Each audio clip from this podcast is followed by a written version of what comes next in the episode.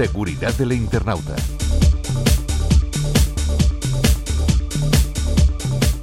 El cibercontrol es un método de violencia que consiste en la manipulación, coacción y control de una persona a otra a través del uso de la tecnología como los dispositivos móviles, ordenadores, tabletas y diferentes aplicaciones.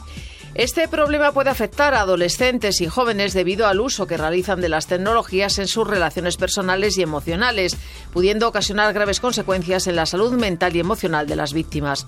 Hoy, junto al Instituto Nacional de Ciberseguridad, el INCIBE, vamos a conocer un poco más en detalle qué es, pero sobre todo vamos a ver cómo reaccionar ante este tipo de situaciones y cómo prevenirlas.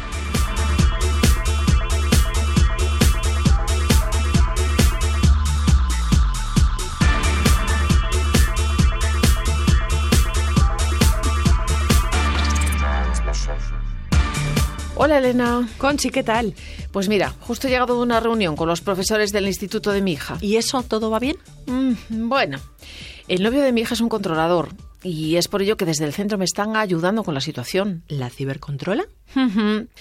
Así se llama cuando una persona controla a otra a través de Internet. Se puede decir que sí, que la cibercontrola. Ostras, Conchi, ya lo siento. ¿Cómo te has dado cuenta tú de eso? Pues mira, comencé a sospechar hace tiempo porque mi hija me contaba que su novio era muy insistente en querer saber en todo momento dónde estaba, con quién estaba.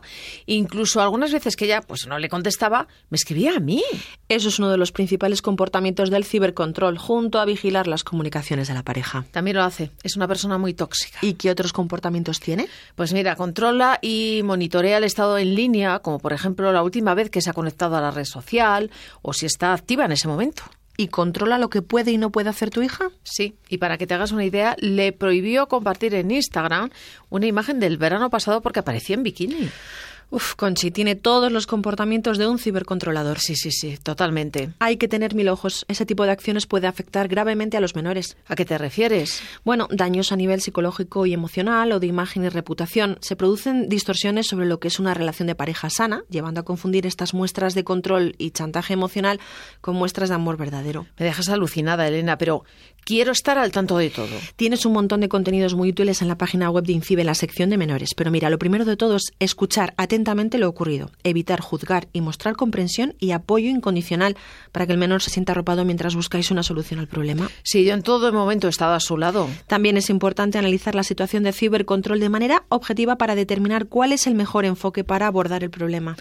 Ay, Elena, eso me cuesta más. Es que no deja de ser mi hija. Ya me imagino, Conchi, pero es que es muy importante. Pero aparte de eso, ¿qué acciones puedo llevar a cabo para evitar que vuelva a suceder? Te recomiendo promover el desarrollo de habilidades personales y sociales de tu hija, ya que una autoestima sana, con un autoconcepto fuerte, le ayudará a detectar aquellos gestos, palabras y manipulaciones que le hagan sentir incómoda. La verdad es que nunca he hablado de eso con ella. No pasa nada, Conchi, ahora ya lo sabes. Me consuela que mi hija tiene mucha confianza conmigo y me cuenta todas las cosas. Eso está genial. Una comunicación abierta es clave. Estar accesible para hablar cuando te lo pida genera una comunicación más fluida y saludable, lo que potencia su confianza para contarte aquello que le sucede y le preocupa. Lo siguiente que quiero hablar con ella es el tiempo que dedica a las redes sociales, porque eso sí, creo que hace un uso excesivo. Hace súper bien. Es otra de las acciones de prevención, poner límites de horario. Bueno, he apuntado todo lo que me has dicho. Te lo agradezco mucho, Elena. Ya sabes que si tienes dudas puedes llamar a la línea de ayuda en ciberseguridad de INCIBE 017 y también por WhatsApp y Telegram. Hasta pronto, Elena. Hasta pronto.